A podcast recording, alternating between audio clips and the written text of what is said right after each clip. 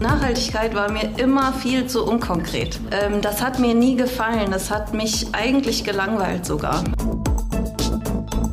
Deswegen ist es so hilfreich, wenn man eine sachliche, objektive Grundlage hat, äh, mit der man auch wirklich Fakten schaffen kann und äh, mit der man auch die, die, die wirklichen Vorreiter und Pioniere unterscheiden kann von denen, die sich äh, hinter ihren Versprechen auch ähm, ja, verstecken. Wenn wir uns jetzt so ein Portfolio angucken oder wenn wir uns ein Unternehmen anschauen, was in diesem Portfolio ist oder eine Immobilie, dann äh, berechnen wir eigentlich, wenn jeder so wäre wie diese Immobilie, wenn jeder so wäre wie dieses Unternehmen, um wie viel Grad würde sich die Erde dann erwärmen?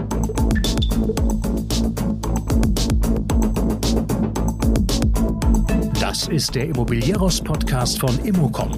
Jede Woche Helden, Geschichten und Abenteuer aus der Immobilienwelt mit Michael Rücker und Yvette Wagner.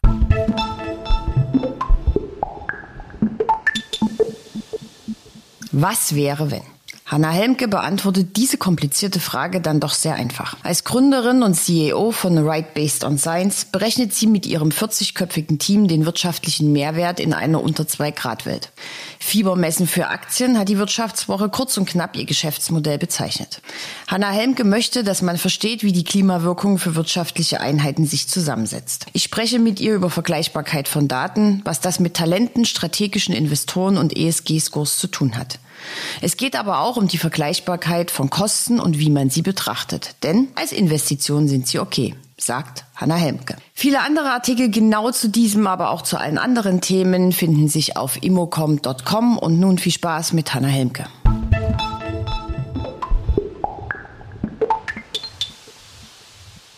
Für mich wird das heute hier eine Lehrstunde. Natürlich kann man alles nachlesen, muss es aber überhaupt nicht verstehen. Deshalb herzlich willkommen, Hanna Helmke beim Immobilieros Podcast. Ja, ganz vielen Dank, dass ich heute dabei sein darf. Es geht um ESG, es geht um Klima, es geht um Grad Celsius, es geht um Frauen in der Immobilienbranche, es geht um ganz viel. Als erstes, äh, bevor wir damit beginnen, ein bisschen was zu deiner Biografie. Du hast Psychologie und International Business studiert. Was waren so deine Stationen? Mhm, genau, also richtig, ich habe Psychologie studiert. Ich wollte Sportpsychologin werden, äh, habe dann aber gemerkt, dass es das doch nicht ist ähm, und habe dann nochmal International Business studiert. Ähm, dort bin ich dann auf das Thema der Kohlenstoffblase gekommen, äh, dass 75 Prozent aller im Markt eingepreisten fossilen Brennstoffe gar nicht verbrannt werden dürften in einer unter 2 Grad Welt. Und das war der Punkt, äh, wo sich auch mein, mein Pfad dann entschieden hat. Das heißt, ich bin mit diesem Thema dann in die nächste Station zu Daimler Trucks, habe dort meine ähm, Abschlussarbeit über dieses Thema geschrieben äh, danach war ich dann bei der Deutschen Post DHL im Einkauf von Energie, weil ich wissen wollte, ja, wer kauft denn diese ganze Energie und diese ganzen fossilen Brennstoffe, die es eigentlich gar nicht mehr geben darf in der Zukunft. Dann bin ich zur Bridging IT, das ist ein IT-Dienstleister, um auch die Rolle von Informationstechnologie und Digitalisierung für dieses Problem der Kohlenstoffblase zu verstehen. Und dann habe ich mit meinem Partner Sebastian Müller zusammen Right Based on Science gegründet im Jahr 2016. Gut, da kommen wir gleich hin. Das heißt also schon immer so dieses Ding der Nachhaltigkeit im, im Fokus? Nachhaltigkeit hat mich eigentlich nie so richtig oder interessiert. Klima oder ja, was genau, war es denn? Genau, ja. Also Nachhaltigkeit war mir immer viel zu unkonkret. Ähm, das hat mir nie gefallen. Das hat mich eigentlich gelangweilt sogar. Ähm, es ist klar, dass es nachhaltig sein muss. Es ist einfach so klar. Äh, aber es war in der Ausgestaltung an der Universität und so war das irgendwie nie mein Ding. Ähm, ich war immer auf diese Kohlenstoffblase fokussiert, weil wir hier was Quantitatives hatten. Wir hatten die Kombination von Klimawissenschaft und Finanzmarkt. Äh, wir hatten das Problem Klimawandel ausgedrückt in einer Sprache, die unsere Entscheidungsträger sprechen. Das hat mich gepackt. Aber Nachhaltigkeit als großes Ding ist für mich so ein No-Brainer, aber mehr nicht. Ja. Ich habe ein Zitat von dir gelesen, äh, dass die, das spielt jetzt ein bisschen darauf ein, wissenschaftliche Herangehensweise ist besser als Emotion, aber noch dem, dominiert doch das Letztere, oder nicht? Gerade ja, bei dem Thema. Ja, absolut, absolut. Also äh, was natürlich ein deutliches Signal ist, wie stark sich die Menschen identifizieren mit dem Thema Klimawandel. Ja, jeder möchte auf der guten Seite der Geschichte sein. Jeder möchte auf der 1,5 Grad Seite sein. Äh, und jeder verteidigt sich da auch. Ähm, das ist aber alles noch sehr, sehr emotional und dann wird es sehr intransparent und dann wird es sehr dünnes Eis, auf dem man sich dann da begibt. Und deswegen ist es so hilfreich, wenn man eine sachliche, objektive Grundlage hat, äh, mit der man auch wirklich Fakten schaffen kann und äh, mit der man auch die die, die wirklichen Vorreiter und Pioniere unterscheiden kann von denen, die sich äh, hinter ihren Versprechen auch ähm, ja, verstecken. Gut, so jetzt 2016 mit einem Partner das Unternehmen gegründet. Ihr habt jetzt wie viele Mitarbeiter? Wie kam es zu der Idee? Ja, also richtig 2016 gegründet in Frankfurt. Wir sind jetzt knapp 40 ähm, Personen bei Ride, die an dem Thema Klimawirkung und äh, äh, Grad Celsius arbeiten. Und äh, zu dieser Idee kam es aus zwei verschiedenen Perspektiven. Also das eine, das fachliche, wo wir einfach überzeugt waren, dass wirtschaftlicher Wert darin liegt, ähm, Transparenz darüber zu kreieren, welche Unternehmen von dieser Kohlenstoffblase betroffen sind. Also welche Unternehmen rechnen mit Emissionen für ihre Profitabilität, für ihren Erfolg, die es aber nicht mehr geben darf in einer unter 2 Grad Welt. Das ist wirtschaftlicher Mehrwert für insbesondere den Finanzmarkt. Und äh, diesen wirtschaftlichen Mehrwert, den wollten wir hebeln mit diesem Unternehmen. Und das Zweite, was auch ganz unfachlich ist, äh, war einfach die Tatsache, dass äh, wir zu dem Schluss gekommen sind, dass Unternehmertum und auch Organisationen so eine wichtige Rolle haben, auch eine Gesellschaft zu prägen und eine Plattform für Menschen zu sein, ihr Potenzial zu entfalten, dass wir sowas selber bauen wollten. Also dass wir selber den Arbeitgeber eigentlich ähm, generieren wollen, den wir beide so nicht gefunden haben äh, und haben dann auch gedacht, okay, dann, dann zaudern wir hier nicht weiter, sondern wir handeln und äh, wir generieren das, was wir suchen und was wir auch vermissen. In welchen Sparten sind eure Mitarbeiter unterwegs? Wie stelle ich mir das vor? Unsere Mitarbeiter sind total divers unterwegs. Also wir haben hier bei Ride alle Disziplinen abgedeckt, die es braucht, um den Klimawandel nicht nur aus wissenschaftlicher Sicht zu verstehen, sondern eben auch aus sozioökonomischer Sicht, aus psychologischer Sicht, aus kommunikativer Sicht, aus rechtlicher Sicht und auch aus geschäftlicher Sicht. Äh, das heißt, wir haben hier ganz diverse Disziplinen, äh, was natürlich ja, ganz eigene Herausforderungen auch für die Zusammenarbeit mitbringt. Aber das erinnert uns jeden Tag daran, äh, was unsere Metriken, was unsere Produkte leisten müssen. Sie müssen es nämlich schaffen, diese eine Sprache zu entwickeln, mit der unterschiedlichste Leute an dieser Transformation arbeiten können. Gut, das haben wir jetzt alles verstanden, zumindest ich. Und jetzt zur Lehrstunde. Also, ich mache das jetzt mal ganz einfach. Ihr seid ein Softwareunternehmen, richtig? Ja. Ha, herrlich. So, Nachhaltigkeit wird nicht qualitativ, sondern quantitativ gemessen? Ja, nein? Ja, also die Klimawirkung ne, als ein Teil der Nachhaltigkeit. Ja, ja. So.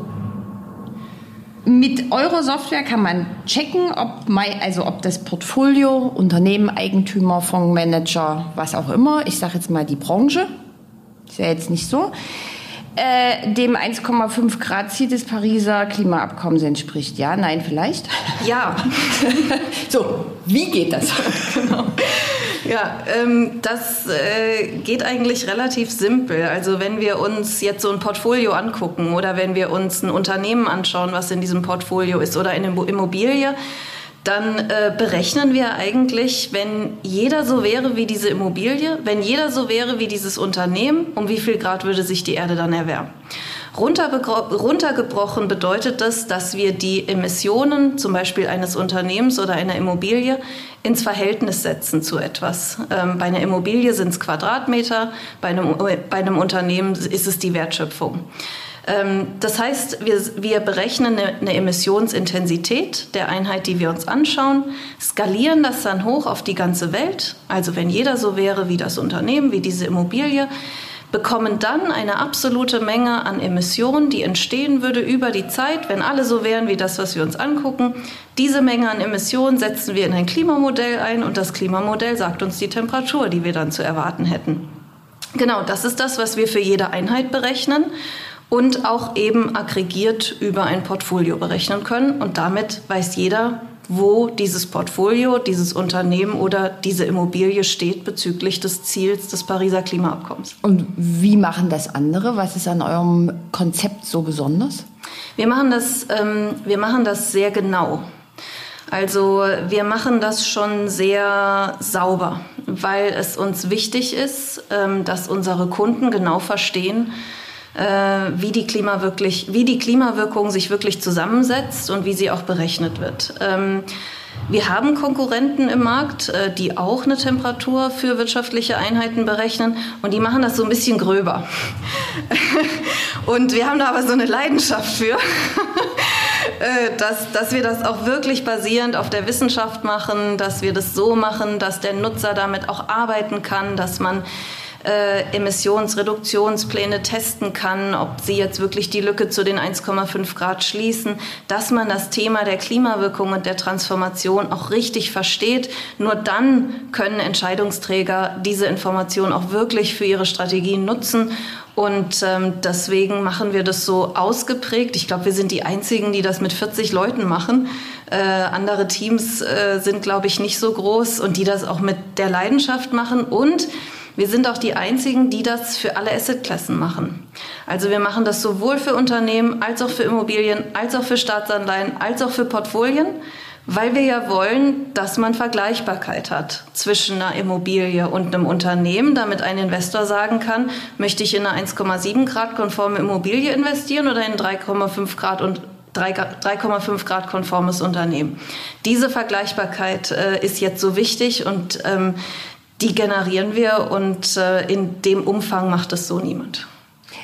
Jetzt kriege ich gesagt, ich habe ein 3,5 Grad Unternehmen. So, und das heißt jetzt für mich, gebt ihr mir denn dann auch eine Bedienungsanleitung, wie ich es anders machen kann oder wie funktioniert das dann weiter? Oder berechnet ihr das jetzt nur und sagt so hier Ergebnis und jetzt äh, viel Spaß. Nein, wir, wir, sind, wir sind an der Seite von, von unseren Kunden. Also diese drei Grad, die sind der Start und das ist auch ein ganz wichtiger Start, weil ähm, es berührt einen emotional. Ne? Also wer möchte schon ein Drei-Grad-Unternehmen leiten? Man identifiziert sich ja damit. Das heißt dann dieser Drang, sich zu überlegen, okay, wie kriege ich das jetzt runter auf die 1,5 Grad, äh, der ist enorm und den triggern wir auch emotional durch diese Temperatur weil jeder versteht die Temperatur und jeder versteht, dass jeder die Temperatur versteht. Und das ist der Punkt. Also man kann es nicht mehr verwischen und Richtig, so ein genau. bisschen an der Seite genau, vorbei. Genau. Und äh, das macht die Leute dann auch aufmerksam äh, und offen.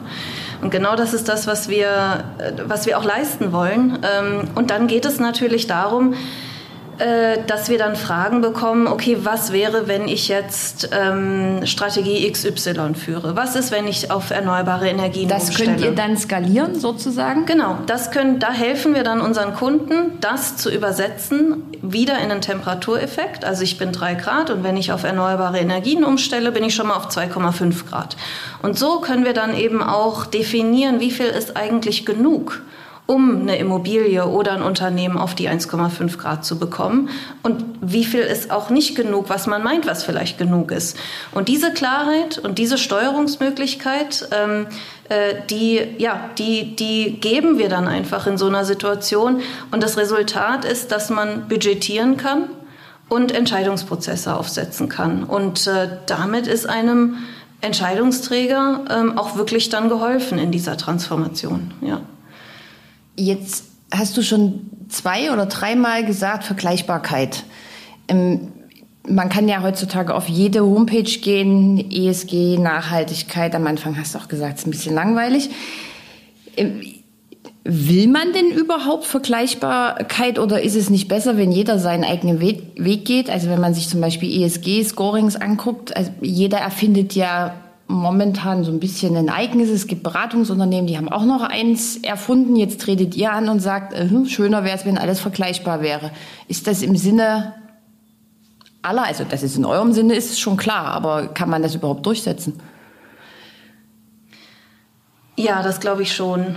Ähm, also einmal, und das ist, glaube ich, das Wichtigste, wir haben ja ein Ziel. Und an diesem Ziel messen wir uns. Und das Ziel heißt 1,5 Grad. Und wenn ich kommunizieren möchte, dass ich auf dieses Ziel einzahle und dass ich dieses Ziel erreiche, dann muss ich ja in einer vergleichbaren Einheit kommunizieren. Sonst, ähm, sonst kriege ich ja diese Message gar nicht rüber. Ähm, deswegen glaube ich, geht kein Weg dran vorbei, dass wir diese Vergleichbarkeit ähm, schaffen, die also was bedeutet, dass wir in der Einheit kommunizieren müssen, wie das Ziel halt definiert ist. Und das ist ein Temperaturziel. Das ist kein Klimaneutralitätsziel, das ist kein ESG-Ziel, das ist kein Score-Ziel, das ist eine Temperatur. Das heißt, wenn ich glaubwürdig kommunizieren möchte, ich bin auf der richtigen Seite der Geschichte, dann muss ich in einer Temperatur äh, kommunizieren.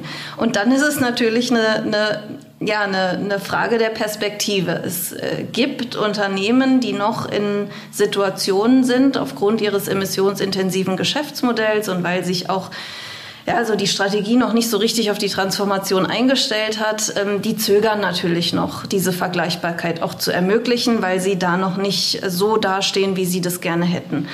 Ähm, aus deren Perspektive will man diese Vergleichbarkeit natürlich noch nicht. Ähm, es gibt aber eben auch Stakeholder von solchen Unternehmen, Investoren, Talente, der Regulator, die wollen unbedingt die Vergleichbarkeit, damit der Markt Kapital in die richtige Richtung lenken kann. Dass Talente zu einem Unternehmen gehen, was vielleicht gerade noch auf 3,5 Grad steht, aber einen Plan hat, mit dem es nachweisbar und wissenschaftlich robust die Transformation in Richtung 1,5 Grad organisiert. Da möchten Talente heute hingehen. Und dafür brauchen wir die Vergleichbarkeit, dass solche Talente wählen können und dass Investoren äh, äh, ihre Gelder so allokieren können, dass sie ihrer Verantwortung gerecht werden, diese Gelder zu vermehren und sicher anzulegen. Auch die brauchen dafür Vergleichbarkeit.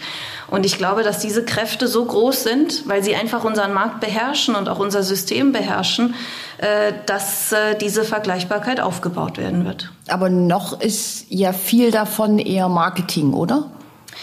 Ähm, das kann ich nicht vollumfassend ähm, bewerten. Also es wird viel eigenständig gerade äh, daran gearbeitet, so einen ESG-Score aufzubauen. Und diese ESG-Scores unterscheiden sich einfach in dem, was sie bewerten.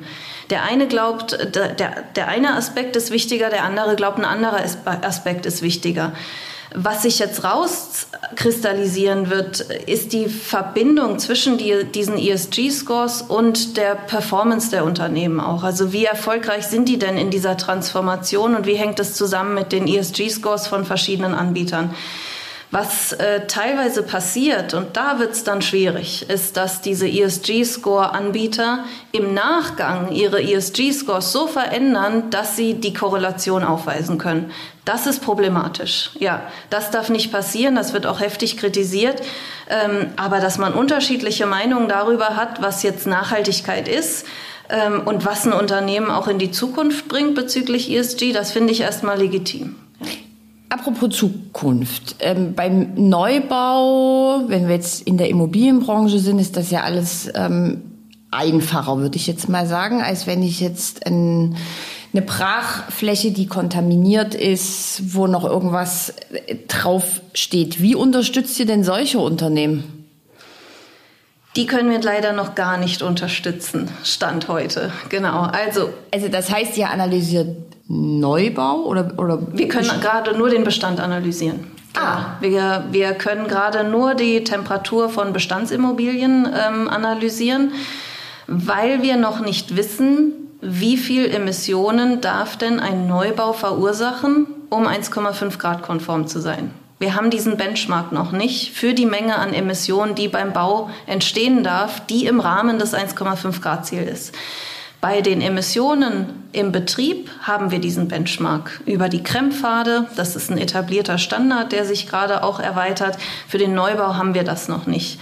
Ultimativ wäre es natürlich, und da sind wir wieder zurück bei der Objektivität und die, die Emotionen so rausbringen, wenn man berechnen könnte, reiße ich ein Gebäude ab, baue ein 1,5 Grad konformes Unternehmen, was kostet es mich?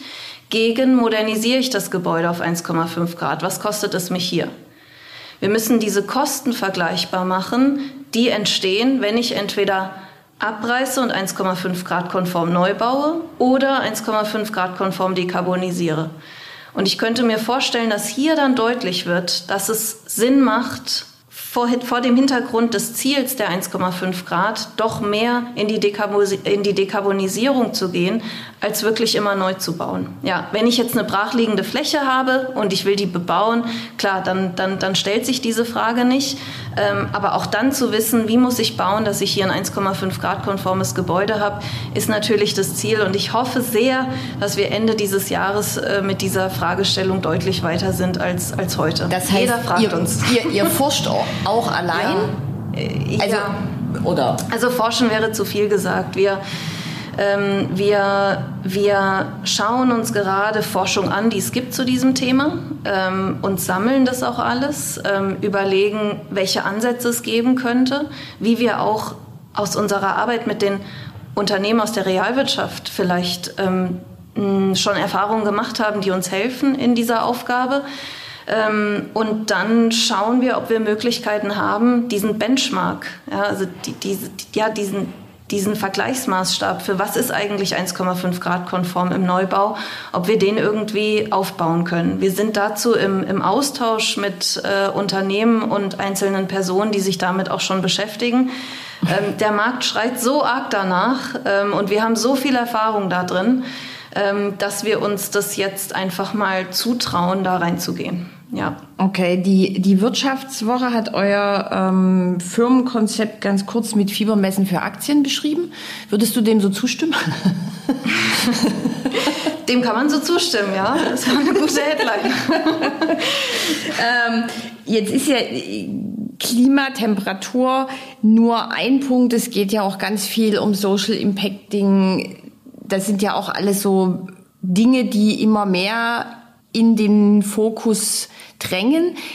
Perspektivisch wollt ihr euch auch mit anderen Dingen beschäftigen? Wollt ihr euer Geschäftsmodell noch ein bisschen breiter aufstellen?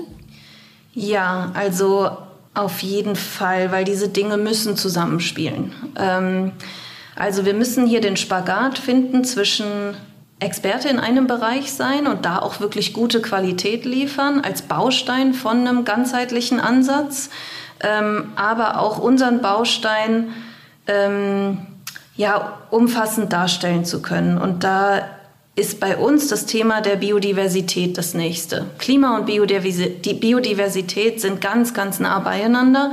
Und deswegen ähm, suchen wir gerade den besten Weg, das Thema Biodiversität in unsere äh, Arbeit zu integrieren ähm, und diese Interdependenzen auch zu berücksichtigen, wenn wir die Klimawirkung berechnen und auch wenn wir dann durch diese plakative, einfache Gradzahl ähm, kommunizieren können, ja, wo, wo steht man eigentlich mit seinem Gebäude oder seinem Unternehmen? Über mehr Verständnis, wie die Biodiversität damit zusammenhängt, können wir nochmal klarere und, und, und aussagekräftigere Bilder zeigen, was es eigentlich heißt, wenn ich ein Drei-Grad-Unternehmen bin. Aber erklär mal, was, was Biodiversität bedeutet. Also was verbirgt sich dahinter?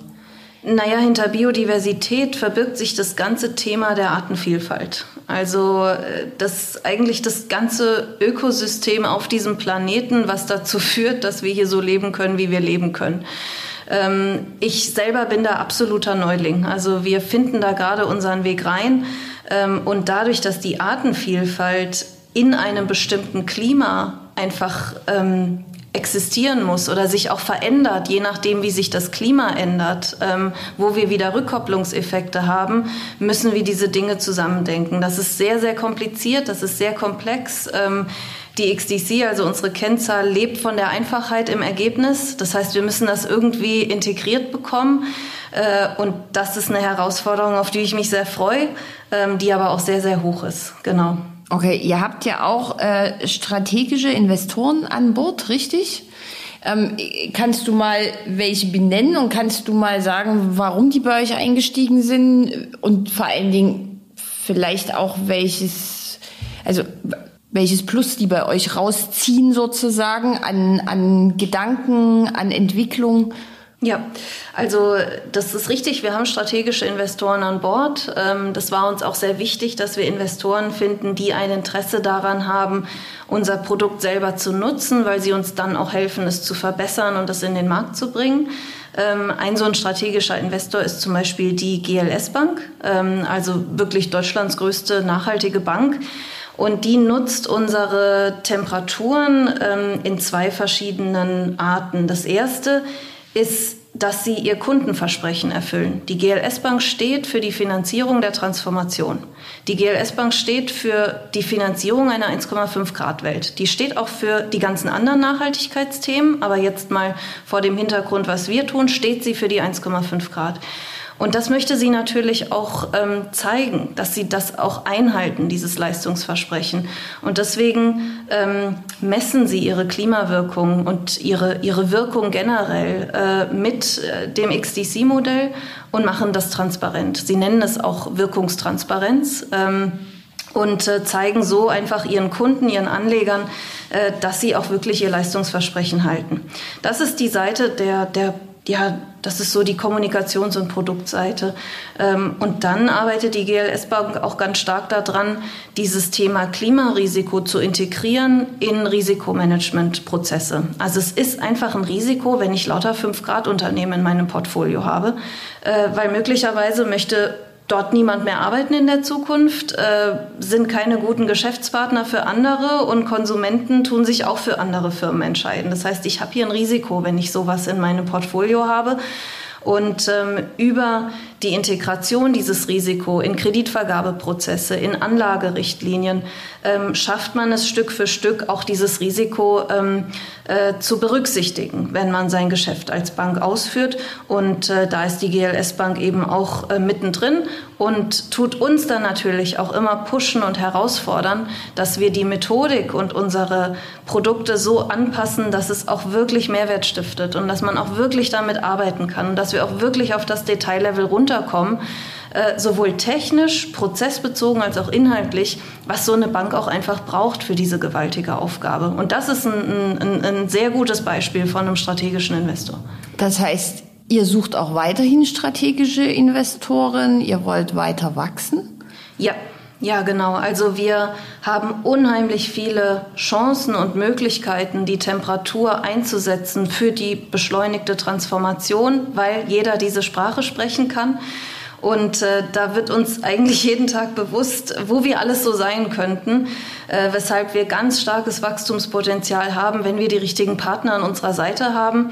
Und Firmen, die uns zeigen, was sie jetzt genau brauchen bezüglich Klima, welche Metriken, welche Messinstrumente, welche Kommunikationstools, welche Steuerungstools, äh, die befähigen uns natürlich ganz stark, äh, diese Rolle auch einzunehmen, des Beschleunigers, äh, dessen, der eine Sprache irgendwie liefert. Und deswegen bin ich persönlich, und das ist ja auch immer so eine, so eine Unternehmensentscheidung dann und so eine Führungsentscheidung, aber ich bin persönlich sehr angetan von diesen strategischen Investoren, weil sie einen in der Zusammenarbeit auch nach vorne bringen. Das eine sind die, sind die strategischen Investoren, das andere ist ja jetzt auch so ein bisschen die öffentliche Wahrnehmung. Äh, und gefühlt tritt das Klima ja so ein bisschen in den Hintergrund, auch wenn es alle für Marketingzwecke nutzen. Also wir hatten eine Pandemie, wir haben sie noch ein bisschen. Ähm, wir haben die Ukraine, alles sehr, sehr schwierige äh, Grundvoraussetzungen, es, steigende Baukosten, steigende Energiekosten. Ähm, glaubst du, dass das trotzdem, dass die Leute trotzdem diesen Fokus so beibehalten werden? Ja, der Finanzmarkt möchte gern Portfolien so bewertet haben, aber noch kann man sich ja auch immer relativ gut wegdecken, indem man sein eigenes Scoring erfindet. Ja, aber da wird die Luft sehr dünn. Also das Thema Klima geht davon jetzt nicht weg, äh, dass wir einen Krieg in der Ukraine haben, dass wir eine Pandemie haben. Äh, es wird davon nur herausfordernder. Und es zeigt den Unternehmen auf, die sich bis jetzt noch nicht gekümmert haben, äh, wie sich die Dinge aufbäumen und wie schwierig es sein wird, äh, in diese Komplexität einzusteigen, je später man damit startet. Und äh, die wirklich guten Unternehmen ähm, sehen hier auch diese Zusammenhänge und verstehen, okay, wir müssen Herr werden dieser Komplexität und wir müssen in die Steuerung und in die Navigierung gehen äh, und ins Navigieren kommen. Und deswegen beobachte ich das für eine Zeit, ja, wenn man so dringlichen Dingen dann nachkommen muss, ähm, dass dann mal das Thema Klima für vier, fünf Wochen irgendwie zur Seite geschoben wird. Aber dann kommt es mit aller Wucht zurück, weil es geht davon nicht weg. Ähm, äh, und jede Woche, jeden Monat, äh, den man sich darum nicht kümmert, muss man aufholen. Das ist wirklich, ja, wenn man mal in die Zahlen guckt, das ist erbarmungslos. Äh, man kann nicht einfach sagen, wir machen das dann in einem Jahr, man muss dieses Jahr aufholen. Und es ist so schon enorm ambitioniert. Das heißt, ich muss noch mal eins draufgeben, wenn ich weiter warte. Ähm, und das wird den Unternehmen auch mehr und mehr klar.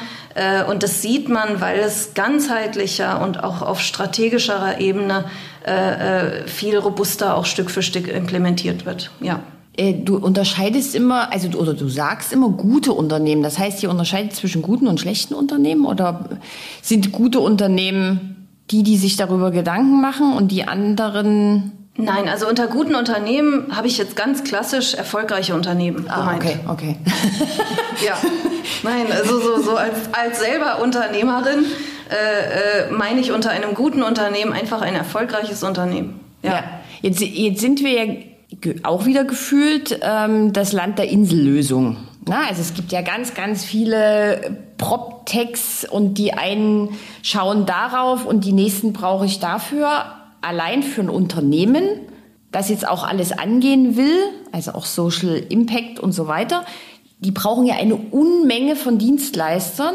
Wie spielen die denn zusammen? Habt ihr Kunden, wo das eine Rolle spielt? Also wo ihr auch auf andere Kollegen trefft, die jetzt aber nicht das Thema Klima behandeln. Wie arbeitet man da zusammen? Arbeitet man da schon zusammen? Ja, also ähm, das ist genau die Situation. Also die Nachhaltigkeit besteht oder ESG besteht aus vielen verschiedenen Komponenten. Äh, es gibt Unternehmen, die alles abdecken, dann aber sehr oberflächlich. Es gibt zunehmend äh, Kunden, die sagen, wir wollen das Oberflächliche, nicht mehr, wir wollen gute Metriken, wir wollen in die Tiefe gehen. Äh, dann muss man aber mit einer ähm, dann muss man aber mit ähm, verschiedenen Partnern zusammenarbeiten und da kommt dann genau diese Zusammenarbeit und diese Kollaboration und auch diese Partnerschaft ins Spiel. Äh, wir haben einige dieser Partner, ähm, sowohl im Finanzbereich als auch im realwirtschaftlichen Bereich als auch im Immobilienbereich. Und ähm, das funktioniert sehr, sehr gut. Also, dass man dann dem Kunden ähm, einen ganzheitlichen Ansatz anbietet, der aber aus verschiedenen Komponenten besteht. Ähm, Wichtig ist es dann immer, dass der Kunde einen zentralen Ansprechpartner hat und man einfach für sich diese Partnerschaften äh, geregelt bekommt, ähm, so dass der Kunde einfach die eine Lösung hat äh, und wir regeln dann die Koordination unterhalb der äh, unter den Partnern. Und ich glaube, das ist auch die die Zukunft, ähm, weil das ja auch technisch zunehmend unterstützt werden kann. Mehr und mehr Plattformen kommen auf, wo solche verschiedenen Ansätze miteinander kombiniert werden können und der Kunde einen automatisierten ähm, Zugang über Schnittstellen irgendwie hat. Ähm, und daraus entstehen neue Geschäftsmodelle. Äh, und ich glaube, dass das sehr, sehr sinnvoll ist und dass das auch sehr viel Mehrwert auch für die Firmen schaffen können. So können sie viel, viel mehr von tiefen Expertise profitieren. Das kostet ja die Firmen aber auch was. Also diese Nachhaltigkeit, wir bleiben jetzt mal bei dem Wort, was jetzt mal alles umfasst, wird ja Geld kosten. Das ist ja jetzt nicht so einfach. Man muss ja in seine Immobilien, in was auch immer investieren. Man muss bestimmte Dinge untersuchen. Man braucht dafür Personal. Ähm, glaubst du, das ist zu stemmen? Weil wir sind ja Meister im, wir wollen alles auf einmal. Das muss dann eigentlich auch perfekt sein. Funktioniert das nicht so? Also glaube ich nicht so richtig, oder? Ja, ich glaube, das ist jetzt genau die Herausforderung, wo sich gute Unternehmer beweisen können. Ja, da, da kommt eine Transformation. Eine Transformation ist immer auch eine Investition. Aber wie, wie macht man es so, dass es auch wirklich eine Investition ist statt Kosten? Na, also wie, wie, wie erreicht man es auch, dass man die eigenen Kunden, die eigenen Partner als Verbündete bekommt und man auch sich dann diese Transformation leisten kann. Das ist jetzt wirklich Unternehmertum, was hier äh, gefordert ist und was notwendig ist, um das jetzt auch in eine Chance zu verwandeln. Weil man sich neu aufstellen kann, weil man sich neu positionieren kann, weil man ähm, da auch diesen, diese Chance der Disruption irgendwie hat, in neue Märkte vielleicht auch zu kommen. Äh, und deswegen äh, glaube ich, ist das eine ganz spannende Zeit für die, die sich jetzt auch ähm, beweisen wollen und die, sich, und die, die sich jetzt auch hervortun wollen. Also das würde ich viel deutlicher und klarer sehen als jetzt irgendwie die Kosten und können wir uns das überhaupt leisten. Okay, naja gut, aber Geld spielt ja dann am Ende trotzdem immer eine Rolle. Ja, aber als Investition ist es ja total okay. Ja. Stimmt, ja. Genau, und wie, wie, wie sehe ich es als eine Investition statt nur als Kosten? Das ist genau der Unterschied. Wie mache ich es zu einer Investition, die Kosten, die jetzt mhm. auf mich zukommen? Das ist die Hauptherausforderung jetzt für die, für die Unternehmenslenker. Und ich glaube, von dem, also von dem, was mein Eindruck ist und von dem, was ich auch mitbekomme von unseren Kunden, ähm, ist das schon, das ist schon machbar, ja. Die Immobilienbranche ist ja jetzt aber nicht für viel Innovation bekannt sind ja auch was, äh, also einfache Dinge wie Digitalisierung hinken wir ja hier in Deutschland allem sehr hinterher oder Holzbau, was auch immer. Ähm, wie ist deine Einschätzung zu dieser Branche? Ihr habt ja mehrere bei euch. Ja, also grundsätzlich sind wir noch sehr, sehr neu in dieser Branche. Ähm, äh, ich, ich glaube aber, dass Innovation sehr, sehr schnell reinkommen kann, wenn der Markt das möchte. Also dadurch, dass die Immobilienbranche so gut aufgestellt ist und die ja auch so sichtbare und tolle Assets haben, ähm, glaube ich, kann sich da sehr, sehr viel entfalten, wenn der Markt das dann mal möchte und wenn man da auch einen ausreichend deutlichen Trend hat, auf den man dann auch aufsteigen kann.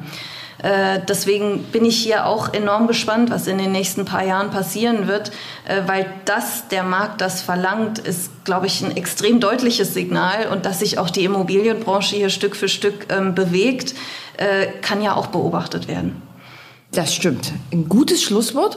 Dann äh, verrat mir doch jetzt am Ende noch, wo willst du mit deinem Unternehmen oder ihr, muss ich ja sagen, auch wenn dein Geschäftspartner nicht mit hier sitzt, ähm, in fünf und in zehn Jahren stehen? Also in, in fünf Jahren wollen wir, glaube ich, sehr international schon aufgestellt sein. Das Thema Klimawandel ist ein globales Thema. Wir brauchen global die eine Sprache. Wir, wir, wir haben global das Temperaturziel. Deswegen glaube ich, sind wir in fünf Jahren sehr international unterwegs. Ähm, und äh, es zeichnet sich dann in meiner Vision schon ab, dass wir den Standard setzen für die Messung, ähm, Steuerung und Kommunikation der Klimawirkung einer wirtschaftlichen Einheit und ähm, in zehn Jahren sitzen wir diesbezüglich in meiner Version, in meiner Vision ziemlich fest im Sattel. Ja. Sehr herrlich. Äh, wir vielleicht sehen wir uns ja vorher mal wieder und machen dann mal in fünf Jahren einen Zwischenstepp und gucken mal. Immer spannend sowas. wie, wie, ja. wie nah du, dann spiele ich dir das wieder vor und guck dann, wie nah du an deiner Vision dran bist. Das Hanna ist eine Helmke. gute Herausforderung. Danke.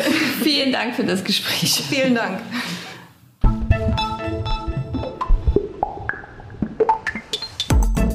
Das war der Immobilieros Podcast. Alle Folgen finden Sie unter www.immobilieros.de und überall dort, wo man Podcasts hören kann. Aktuelle News aus der Immobilienbranche gibt es unter www.immocom.com.